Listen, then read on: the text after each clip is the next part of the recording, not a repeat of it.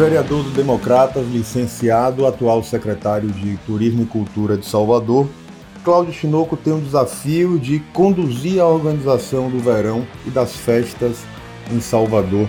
E é com ele que eu converso hoje no podcast do Muita Informação para saber justamente como é que estão os preparativos aí para as festas de final de ano primeiro e para o verão em Salvador. Então, é um momento de muito agito na nossa atividade aqui na prefeitura e também de muita expectativa. Primeiro porque nós é, tivemos o último verão de 18 para 19 como o melhor verão da década. Isso é representado pelo, por, pelo grande número de turistas na cidade, mas também é, por uma série de projeções que Salvador ganhou, inclusive no, no âmbito internacional, como um destino preferencial nesse período do ano. Então, é, a nossa expectativa é que, mais do que a gente possa é, ter um, grande verão com as, os, os, visitantes e o próprio soteropolitano com nível de satisfação, é a gente também superar essa expectativa é, que foi do último verão. E tudo isso nos leva a trabalhar muito, trabalho que foi conduzido durante todo o ano, quando nós capacitamos operadores e agentes de viagem nos principais mercados emissores para Salvador, já colocando na prateleira de vendas dessas operadoras e agências de viagem esse calendário de verão e os seus diversos eventos, não só as festas populares, mas também esses dois grandes eventos que a Prefeitura coordena, que é o Festival Virada e o próprio Carnaval. E, é claro, com algumas novidades, entre elas a entrada eh, em operação de novos voos internacionais, já eh, iniciam suas operações agora, a partir desta semana, a partir da, de amanhã, aqui em Salvador, eh, entre elas operadoras de companhias aéreas de baixo custo, como a JetSmart e a Sky, que vão intensificar é, a vinda de turistas, sobretudo da América do Sul, para a nossa capital. Então, trabalho intenso e com uma grande novidade que é a entrega do Centro de Convenções de Salvador, exatamente na alta estação, quando ocorrerá a sua inauguração no próximo dia 23 de janeiro. Sobre o Centro de Convenções a gente conversa daqui a pouco, porque primeiro eu quero saber sobre o Réveillon. Tudo, tudo pronto, tudo certo para a festa? Tudo caminhando certinho para no próximo sábado, dia 28, nós darmos início a esse grande festival de música. É, esse ano com algumas novidades, entre elas é, a novidade sobre a infraestrutura da Arena Daniela Mercury, que vai estar muito melhor do que nas últimas duas edições. Isso fruto de todo o investimento que a Prefeitura fez no Parque dos Ventos. Nós teremos ali uma estrutura totalmente requalificada, fortalecida para melhorar a experiência, é, não só dos soteropolitanos, mas também de todos os turistas que estarão na cidade. É, nós estamos na fase final, inclusive, da implantação da infraestrutura para os shows, é, acompanhando de perto a montagem de um palco, por exemplo, que é de uma dimensão extraordinária. Eu fico muito à vontade porque hoje eu vi imagens pela televisão de alguns palcos em outras cidades brasileiras e eu diria que Salvador acaba se destacando não só por, é, por uma grade é, de shows bastante diversificada, é, bastante atrativa, mas também oferecendo toda uma infraestrutura para que realmente Festival Virada seja uma grande experiência para quem estiver na nossa cidade. Agora sim, centros de convenções. A expectativa era ficar pronto e inaugurar em dezembro, mas em acordo com a, a empresa que vai gerir o equipamento, decidiu colocar para janeiro. O que a cidade vai ganhar com isso, secretário? É, muito movimento, intensificado pela perspectiva de atrair os grandes eventos para a cidade. É, nós inauguraremos o Centro de Convenções em duas datas, no dia 23 de janeiro, quando o prefeito Assemi Neto, junto com a GL Events, que é a empresa que ganhou a concessão do Centro de Convenções, recepcionará convidados né, que estarão ali para testemunhar e comprovar através de uma grande celebração que está sendo promovida pela GL, é, inclusive, Oswaldo, com a participação de muitas pessoas de fora do país. Estará aqui o presidente mundial da GL, é, trará muitas pessoas da França, inclusive. Então, ganha um caráter internacional este ato, este momento, e isso já coloca o Centro de Convenções nessa projeção que todos nós desejamos. E no dia 26 de janeiro, no domingo, nós faremos é, promovido pela Prefeitura, uma inauguração para a população de Salvador, através é, de uma série de programações culturais, artísticas, para que o soteropolitano também incorpore o centro de convenções como equipamento próprio, conheçam suas instalações, percebam e compreendam a dimensão do equipamento. E é claro, é, a gente espera que já em fevereiro a GL já possa recepcionar alguns eventos festivos, como shows musicais, mas eu posso afirmar que a partir de maio nós teremos um Congresso Nacional de Hotéis e uma feira de equipamentos para hotéis, que é uma feira nacional. É, nós teremos também aqui a Super Bahia, que é uma feira norte-nordeste do setor supermercadista, que é uma, é um evento que gera muitos negócios, então movimenta muito a economia da cidade. E em setembro de 2020, entre 4 e 13 de setembro, nós voltaremos a recepcionar a Bienal do Livro em Salvador, depois de sete anos. É um evento também que traz é, um conteúdo é, que estimula muito a participação de estudantes, de jovens, enfim, da população de uma forma geral. E também o Afropunk em novembro de 2020, que é um festival de cultura negra que está completando 15 anos e pela primeira vez vai ser realizado na América do Sul e começando exatamente aqui por Salvador é, essa edição que já passou por cidades como Nova York, Paris, Londres, Joanesburgo, na África do Sul. Isso é, sinaliza, se respondendo, que o que vai ganhar a cidade de Salvador é exatamente voltar a ocupar esse espaço, inclusive internacional, de recepção de grandes eventos aqui no país. Salvador é uma cidade conhecida, sobretudo, pelo turismo e pelo serviço.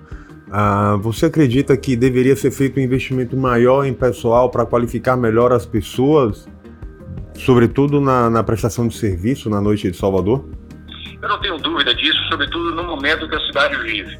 A cidade vem é, recebendo diversos investimentos da prefeitura na infraestrutura, com a requalificação de 21 trechos de orla, é, também na implantação de novos equipamentos que se transformam rapidamente em atrativos turísticos. É, a gente percebe, através das pesquisas de perfil é, e do monitoramento da passagem dos turistas na cidade, um nível de satisfação elevado com as condições que a cidade oferece hoje, mas a gente precisa avançar muito ainda no receptivo, no bem receber, na profissionalização desse receptivo.